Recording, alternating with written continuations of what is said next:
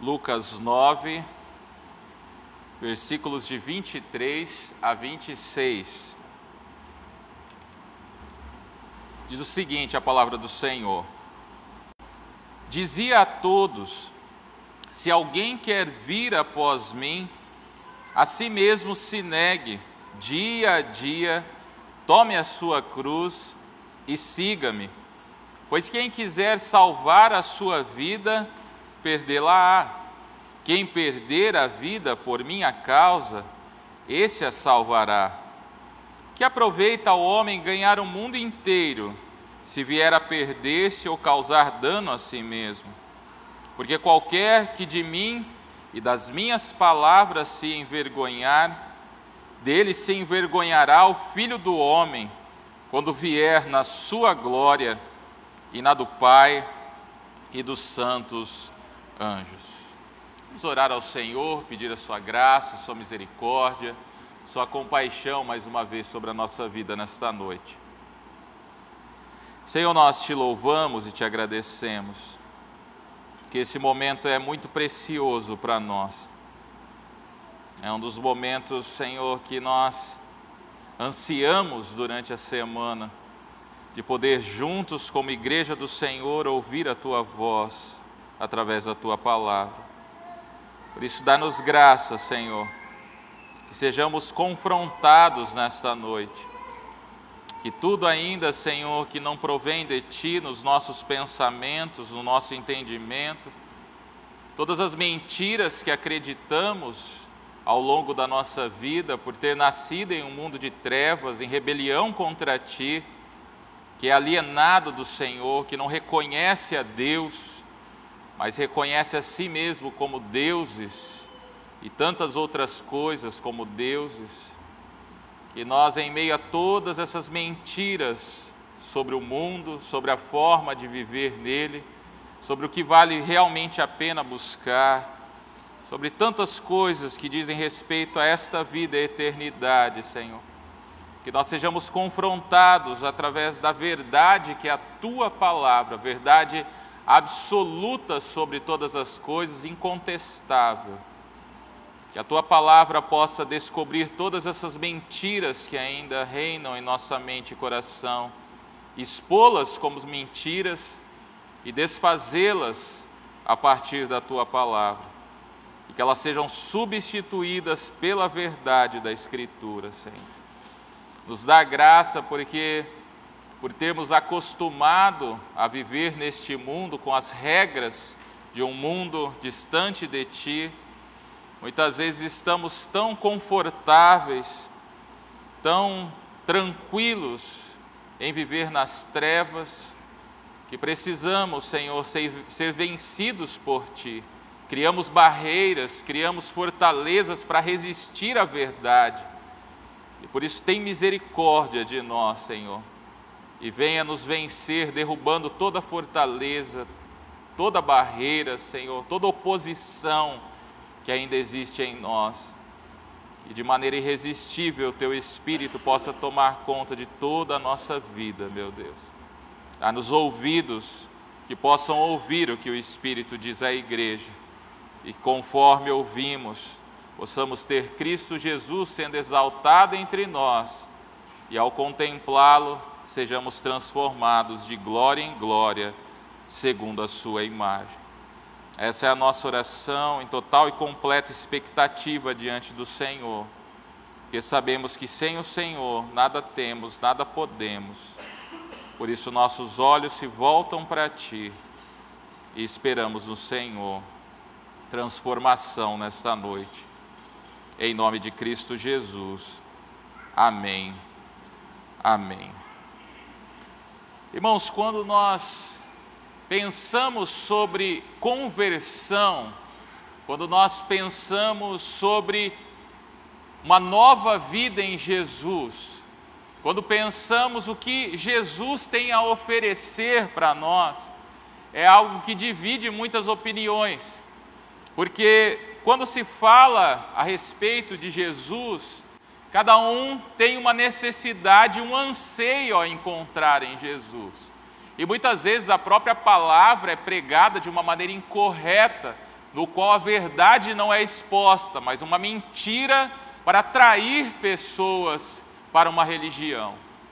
Mas quando nós pensamos até mesmo no nosso contexto, nós temos uma dificuldade de entender a conversão.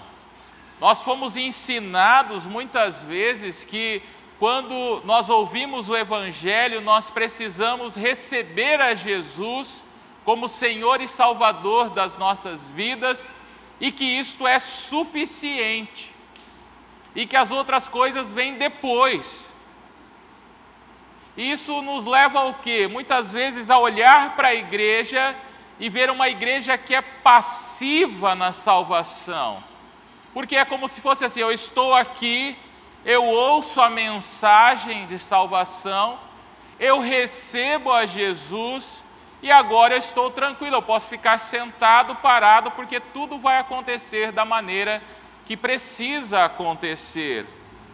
Mas quando nós nos voltamos para o Evangelho, nós vemos que isso nos dá uma falsa noção do que é conversão.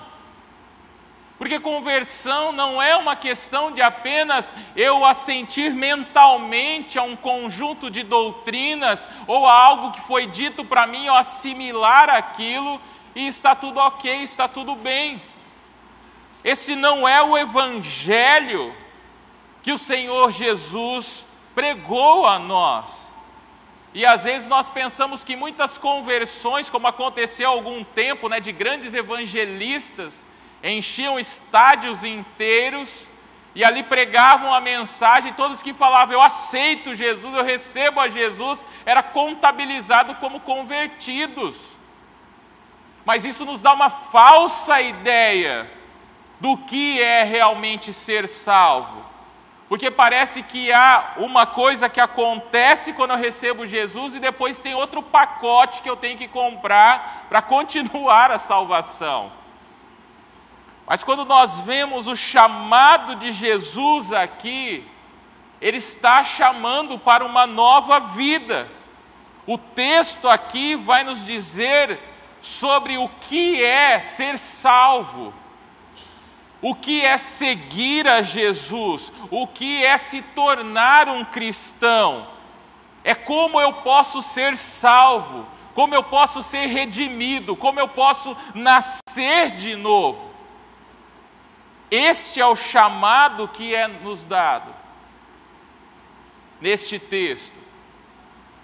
E não é um chamado para você ser passivo, é um chamado para você seguir alguém e não apenas recebê-lo e ficar onde você está. Você é chamado para olhar para ele caminhando e você ir atrás dele. E não ele vir até você e você ficar sentado esperando ele vir. Então aqui é o ensino principal do evangelho. Ele dizia a todos, verso 23: se alguém quer vir após mim, a si mesmo se negue dia a dia, tome a sua cruz e siga-me.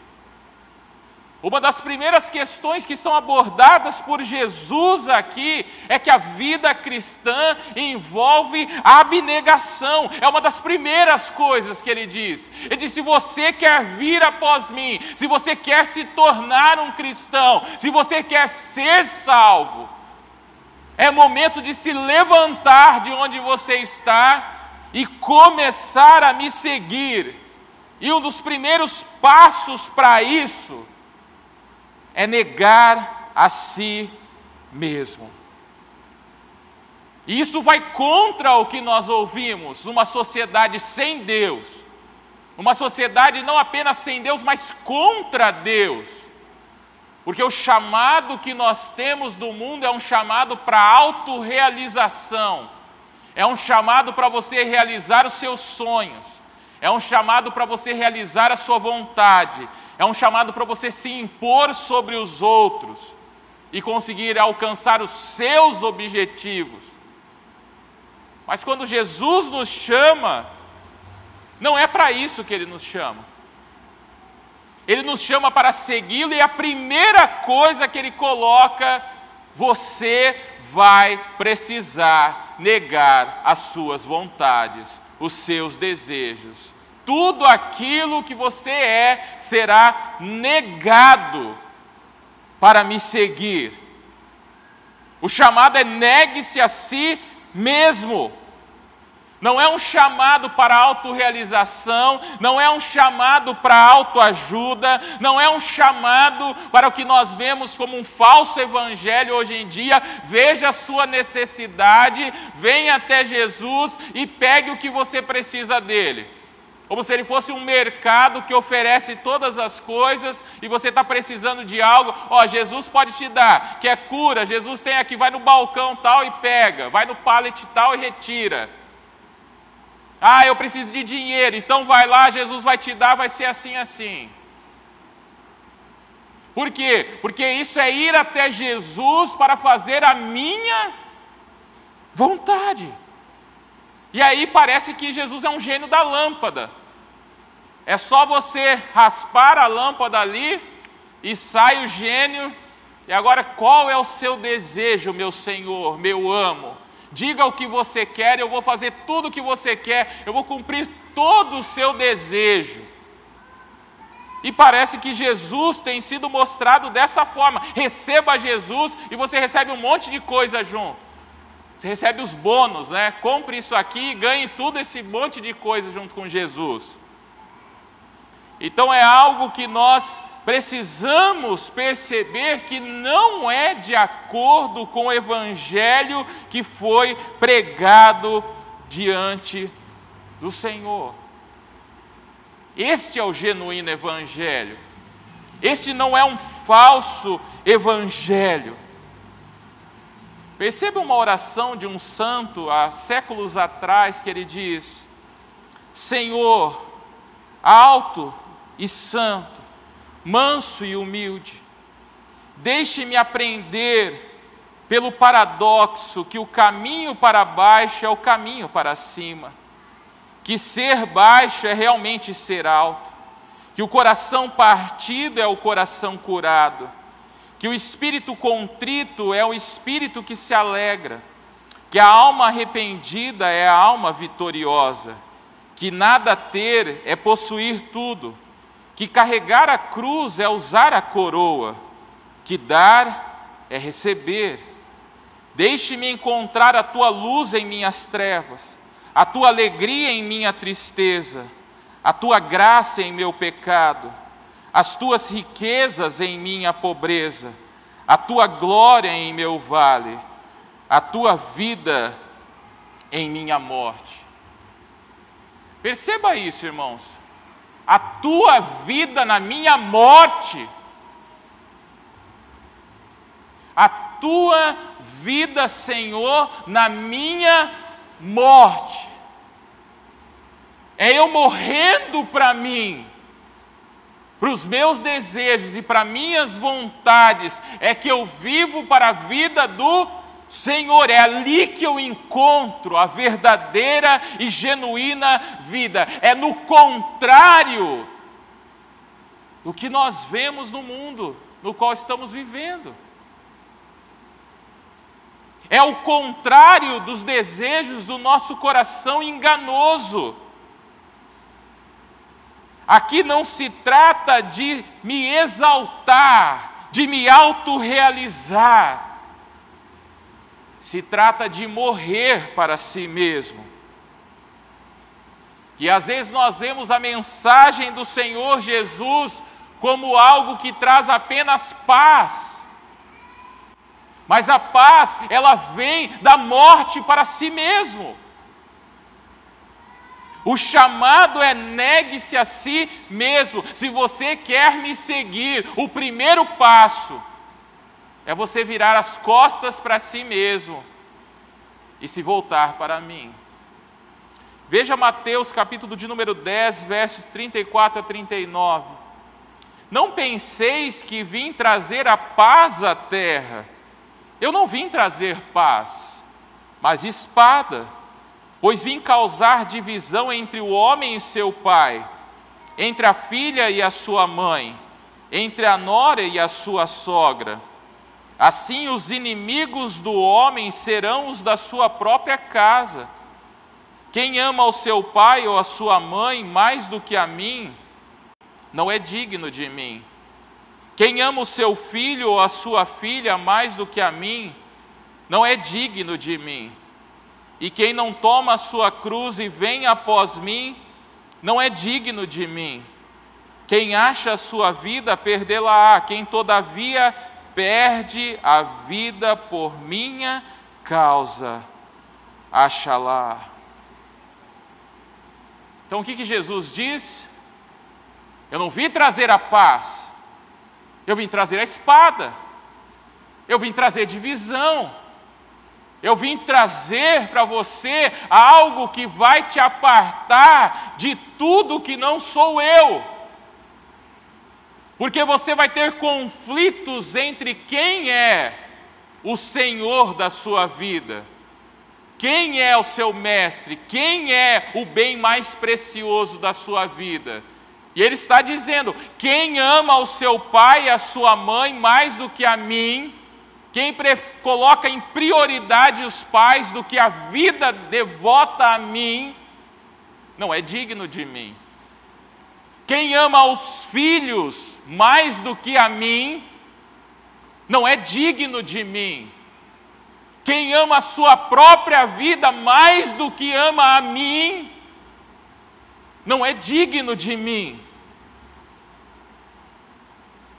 Quem não toma a sua cruz e vem após mim, não é digno de mim.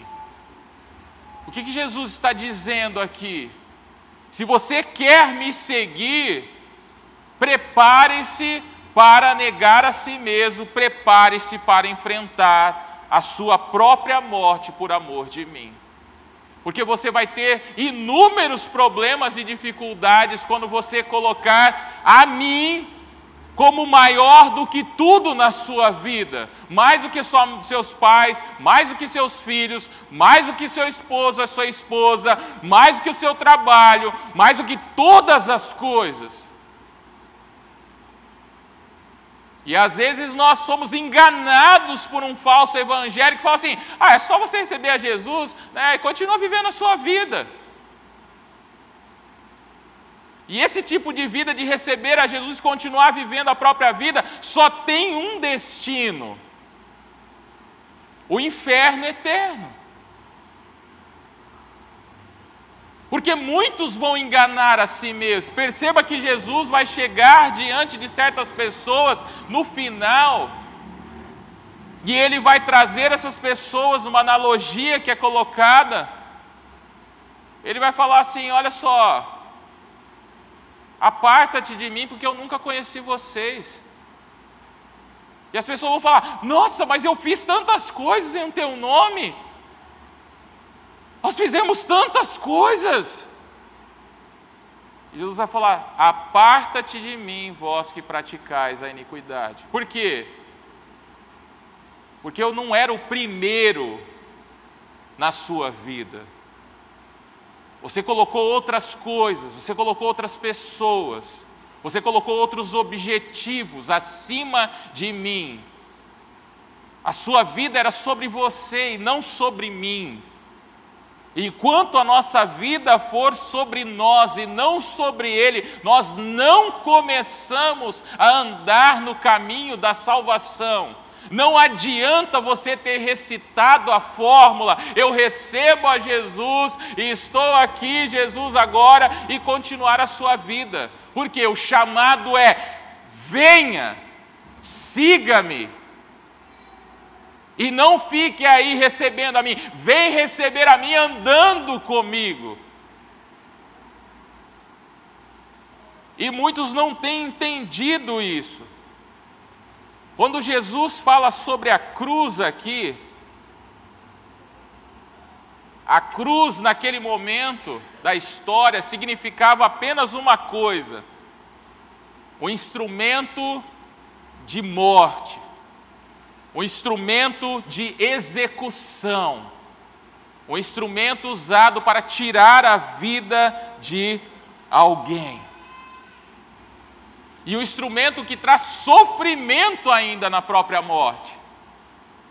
Não é uma morte rápida, não é uma morte simples, é uma execução que envolve sofrimento. E Jesus está falando o quê? Tome a sua cruz e comece a caminhar para a morte. Uma das coisas mais terríveis que existem a respeito da pena de morte, né, é um assunto que traz uma certa polêmica, apesar de o Antigo Testamento ser claro a respeito da posição de Deus sobre isso. Mas assim, a questão não é nem a morte em si, é a espera pelo momento da morte. A sua morte está em tal dia, em tal mês, em tal hora. E conforme vai se aproximando, essa é uma das coisas mais angustiantes que tem. E quando Jesus diz: Tome a sua cruz e siga-me, você está no caminho da execução. Você está caminhando para um lugar que vai trazer a sua execução. E isso traz sofrimento. É como Jesus estivesse dizendo assim: olha só, se você não está disposto a ter conflitos em sua família por causa de mim, você não é digno de mim, você não pode ser o meu discípulo. Se você não está disposto a entrar em conflito com o mundo, você não é digno de mim. Se você não estiver a ponto de entrar nesse conflito, a ponto de você perder a sua própria vida, você não é digno de mim. E às vezes parece que nós não estamos entendendo esse Evangelho. O Evangelho é um caminho do sofrimento, o Evangelho é um caminho para a morte nossa para que a vida do Senhor brote em nós eternamente. Mas a primeira dificuldade que eu sofro como cristão, eu já não aguento, eu já tenho vontade de parar, de desistir, eu não quero mais, Senhor. Mas você não foi chamado para ir para um spa. Você não foi chamado para você ir para um resort. Jesus falou: ó, siga a mim e eu vou te dar uma passagem aqui para você ir para o resort e tal, e passar o resto da vida de boa, curtindo as massagens, curtindo a água quentinha, curtindo todas as comidas gostosas que existem. Você vai se esbaldar neste mundo, porque parece que é isso que o Senhor prometeu a nós. Porque se eu sei que eu estou indo para uma guerra, se eu sei que eu estou caminhando para a morte, o mínimo que eu posso esperar é sofrimento, são dificuldades, são lutas, são conflitos, é a morte de mim. E nós parece que estamos uma bolha do nosso tempo. E cada vez parece que a humanidade vai ficando mais fraca, né? Cada vez mais os pais criam os filhos sem conflitos, sem dificuldades, sem problemas. Eu vou fazer tudo para o meu filho nunca sofrer. E Jesus fala assim: a vida que eu chamo você para me seguir é uma vida de sofrimento.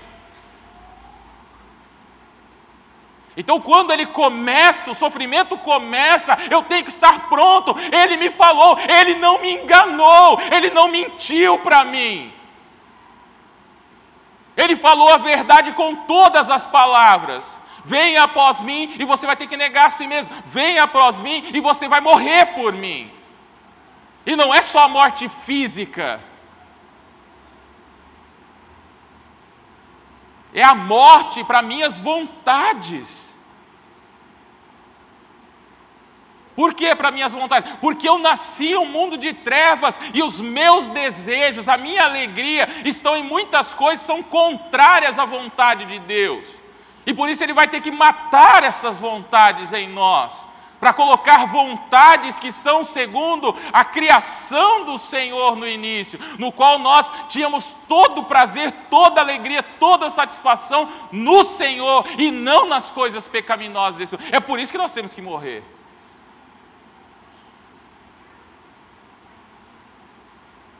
Então o chamado é para a morte. Veja Marcos, capítulo de número 10, a partir do 17, que diz: e pondo-se Jesus ao caminho, correu um homem ao seu encontro e, ajoelhando-se, perguntou-lhe: Bom mestre, o que farei para herdar a vida eterna? Respondeu-lhe Jesus: Por que me chamas bom? Ninguém é bom senão um que é Deus.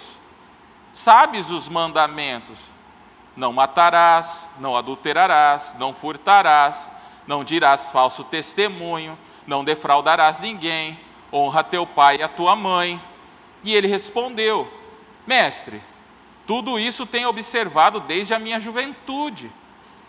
E Jesus, fitando, o amou e disse: Só uma coisa te falta. Vai, vende tudo o que tens, dá aos pobres, e terás um tesouro no céu. Então vem e segue-me. E ele, porém, contrariado com essa palavra, retirou-se triste, porque era dono de muitas propriedades. Então Jesus, olhando ao redor, disse aos seus discípulos: Quão dificilmente entrarão no reino de Deus os que têm riquezas? E os discípulos estranharam essas palavras. Mas Jesus insistiu em dizer-lhes: Filhos, quão é difícil para os que confiam nas riquezas entrar no reino de Deus. É mais fácil passar o camelo pelo fundo de uma agulha do que entrar um rico no reino de Deus. E eles ficaram de sobremodo maravilhados, dizendo entre si: Então quem pode ser salvo? E Jesus, porém, fitando neles o olhar, disse: Para os homens é impossível, contudo, não para Deus, porque para Deus tudo é possível. O que Jesus propõe ao jovem rico? Conversão. Isso é conversão. O jovem rico vem, o que, que eu posso fazer, Senhor? E Jesus fala: Você não segue os mandamentos? Sigo. Agora eu vou tocar na ferida. Eu vou tocar onde está o seu coração. Então vai, vende tudo que você tem e me segue. Porque esse era o ídolo no coração do jovem rico. Então Jesus vai aonde estava o coração dele. E o que, que ele faz? Não. Se é para fazer isso, eu vou continuar na minha vida. Sai triste e continua na vida dele. Mas perceba que para seguir a Jesus, o que, que é necessário? Vende tudo que você tem e me segue. O que, que está implícito aqui? Negue-se a si mesmo, tome a sua cruz e não deixe, não confie em nada a não ser em mim. Não confie nas suas riquezas, não coloque elas em primeiro lugar na sua vida, coloque a mim. É como se fosse assim: você troca tudo que você tem por mim. E a resposta do jovem rico é o quê? Não. E foi embora. Então é esse é o chamado para nós. Jesus ele chama você e diz: Você troca tudo o que você tem por mim, até você mesmo, todos os seus sonhos, todos os seus desejos, todas as suas vontades. Você troca por mim. E não adianta você pensar nas coisas comuns, igual o jovem rico. Ah, isso aqui eu troco, isso aqui. Mas se tiver uma coisa que você não troca, você não é digno de mim. Se tiver alguma coisa que você ama mais do que a Ele, você não é um convertido. Que a conversão é essa. Eu deixo para trás e falo: Sim, Senhor, tu és tudo para mim. É como aquele homem que vê uma pedra preciosa, vende tudo o que tem e compra. Vê um campo que tem um tesouro, vende tudo o que tem e compra. E é uma loucura isso. Por quê? Que chamado é esse? É um chamado para morrer, é um chamado para sofrer. Quem quer isso? Ninguém quer. Ninguém sã consciência quer um chamado, ó, você está aí sossegado, você não quer sofrer? Não. Você não quer morrer? Venha após mim. Esse é o verdadeiro. Aí que acontece? Falsos mestres tentam falar assim: não, vamos tirar essa mensagem, porque essa mensagem é muito dura. Essa mensagem aqui não é desse jeito. Então vamos enganar o povo para eles virem pe pegando coisa de Jesus, que daí fica fácil do povo vir, né? Vamos deixar a igreja igual ao mundo, porque daí as pessoas vêm. Por quê? Porque é impossível para o homem isso. É isso que os discípulos chegam à conclusão. Que Jesus está falando dos ricos, mas se fossem os ricos, os discípulos ficariam assim, com essa incógnita na mente dele. Por quê? Porque os ricos são poucos. Então, são poucos ricos, então é, é difícil para o rico, mas tem pouco rico mesmo, então tranquilo. Mas eles perguntam, mas então, se o Senhor está falando que os ricos não podem ser salvos porque eles confiam na riqueza, então quem pode ser salvo? Porque eles entendem o ponto. O ponto não é a riqueza, o ponto é em quem nós colocamos ou em que nós colocamos nossa confiança, é a nossa alegria, a nossa satisfação, mais do que o Senhor.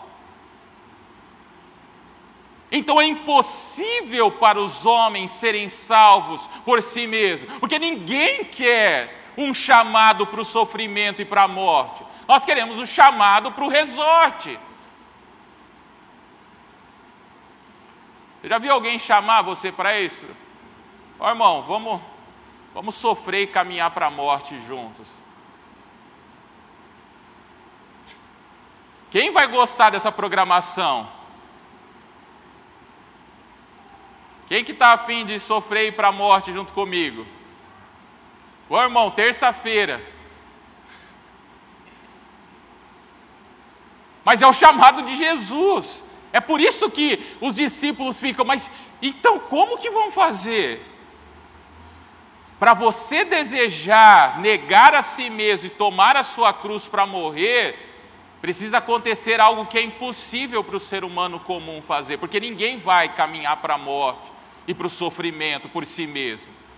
Por isso que o chamado de Deus eficaz, ele envolve a ação irresistível do Espírito, que ele toca nos nossos corações, ele nos traz da morte para a vida, ele abre os nossos olhos para que nós enxerguemos Jesus, que é muito mais precioso do que a nossa própria vida, e nós começamos a dizer assim: não, vale a pena, Vale a pena morrer, vale a pena morrer por Ele, vale a pena eu perder tudo que eu tenho por amor a Ele, porque Ele é mais importante, Ele é mais precioso, Ele é mais valioso do que tudo. Isso é só o Espírito de Deus que pode fazer no seu coração, porque esse é o preço da vida cristã é o preço do discipulado, mas o discipulado ele está ligado à salvação.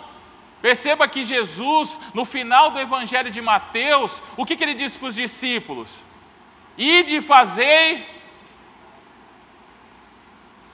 convertidos de todas as nações. Ide fazer discípulos de todas as nações. E o discipulado é esse chamado é um chamado para morrer para si mesmo, é um chamado para negar a si mesmo.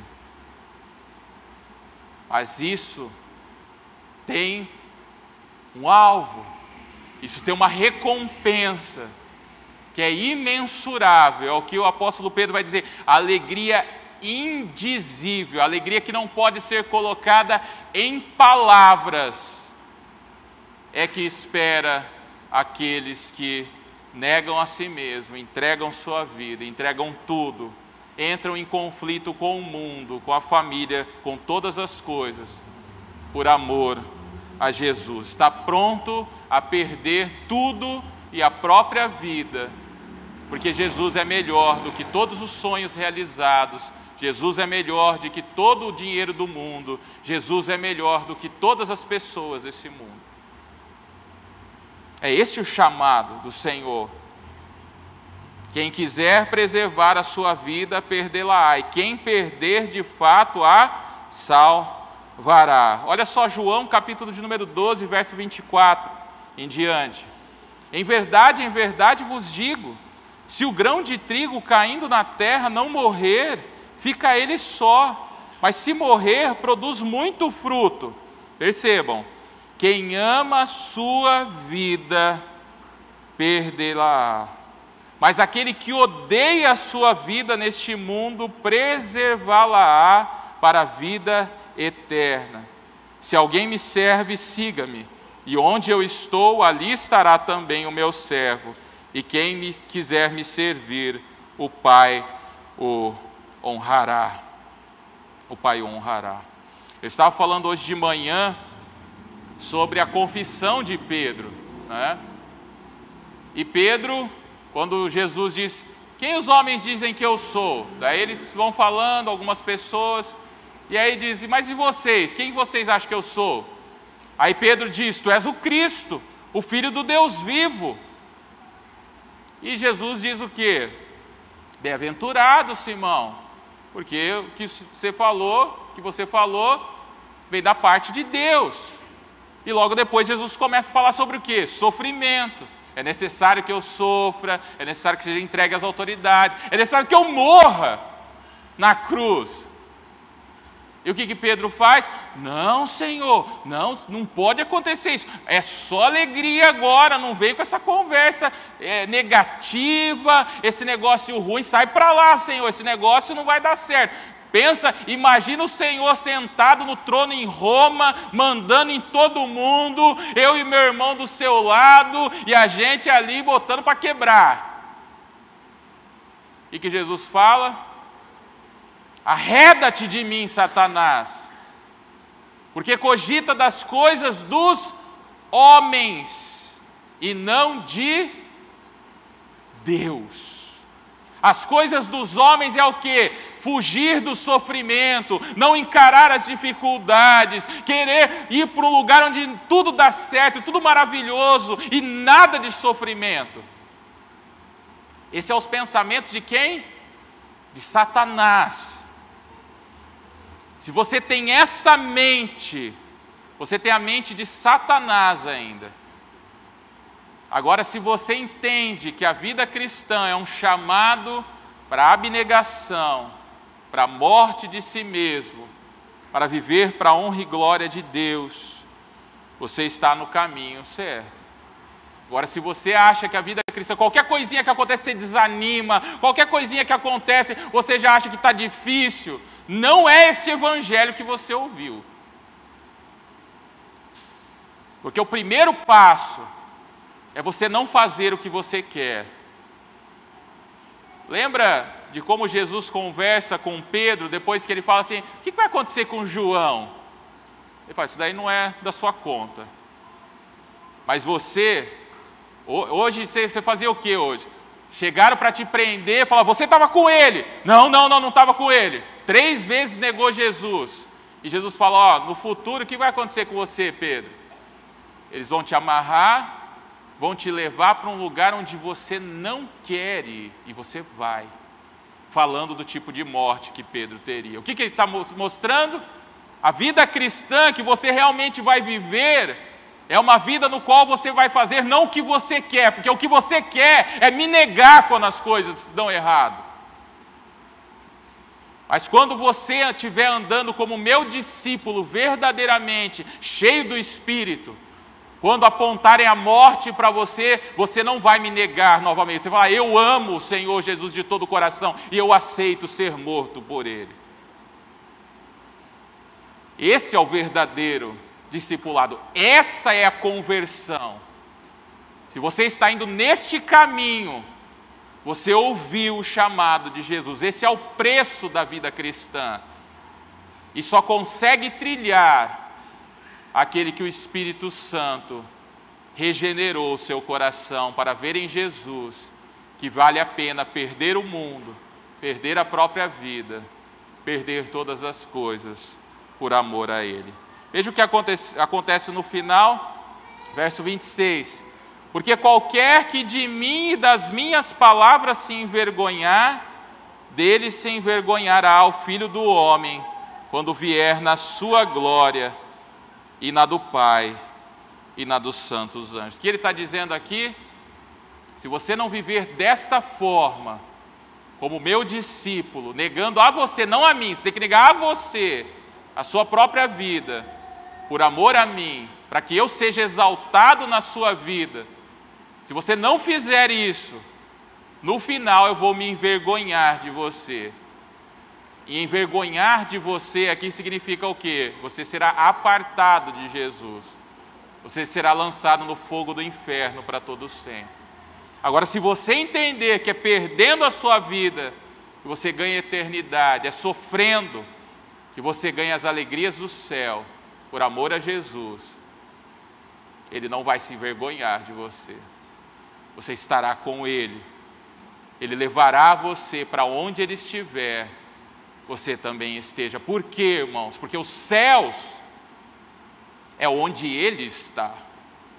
Por isso que a questão mais preciosa da vida cristã é essa. O maior desejo do cristão é estar com Cristo. Esse é o maior tesouro, essa é a maior alegria. E os céus é o quê?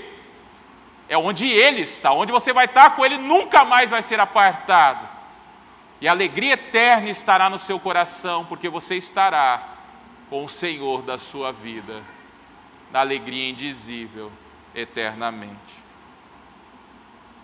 Você tem ouvido o chamado de Jesus? Você está disposto a segui-lo? Não é uma brincadeira, envolve a sua eternidade. Seguir a Jesus é sinônimo de sofrimento e de morte. O Espírito Santo toca o seu coração para caminhar na direção dele mesmo assim,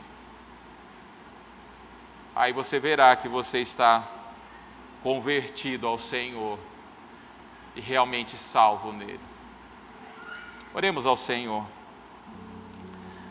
Senhor nosso Deus, nós te louvamos e te agradecemos este momento tão maravilhoso que pudemos ter aqui, de ouvir a tua voz a partir da tua palavra o chamado do Senhor é para entregar tudo o que temos e tudo o que somos diante de Ti, Senhor. É negando a nós mesmos, é morrendo para nós mesmos, que nós alcançamos a verdadeira vida, a verdadeira alegria, a verdadeira satisfação. Dá-nos graça para que as ilusões e mentiras deste mundo sejam tiradas do nosso coração Mentiras que prometem alegria e satisfação verdadeiras e vida verdadeira em lugares que nos conduzirão à morte eterna, Senhor. Dá-nos graça de enxergar e pelo Teu Espírito Santo ver que o caminho estreito é o verdadeiro caminho, Senhor. O caminho da perda é o caminho do ganho. O caminho da morte é o caminho da vida, Senhor. É no sofrimento que encontramos a verdadeira alegria. É na morte que encontramos a verdadeira satisfação em Ti, Senhor. Dá-nos graça, Senhor, para nós enxergarmos isso. Como tantos que realmente encontraram a salvação ao longo da história, puderam expressar esta alegria indizível e dizer: vale a pena morrer para nós mesmos Vale a pena, Senhor, morrer para as nossas vontades. Vale a pena, Senhor, entregar tudo por Ti. Vale a pena vender tudo o que temos, Senhor. Vale a pena fazer o que o jovem rico não fez, Senhor.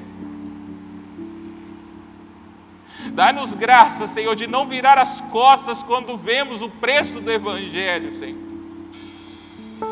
Dá-nos graça, Senhor, de que o nosso coração possa, Senhor, pesar naquele momento, mas ao olhar pela ação do Teu Espírito Santo, ver que vale a pena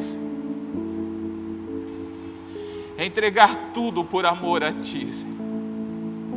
Nós não queremos as bênçãos, Senhor. Nós não queremos coisas. Nós queremos o Senhor hoje e eternamente, porque o Senhor é o maior tesouro, a maior riqueza, a maior alegria que nós podemos ter por toda a eternidade. Ajuda-nos, abre a nossa mente o nosso coração, a que ouçamos o chamado. Se quiser vir após mim, negue-se a si mesmo, tome a sua cruz e siga-me. Porque é perdendo que nós ganhamos, Senhor. Dá-nos graça de entender isso. Muito obrigado, Senhor, porque o Senhor tem nos confrontado e podemos, Senhor, realmente ouvir a Tua voz. Muito obrigado, Senhor. Muito obrigado. Agradecemos em nome de Jesus. Amém. Amém.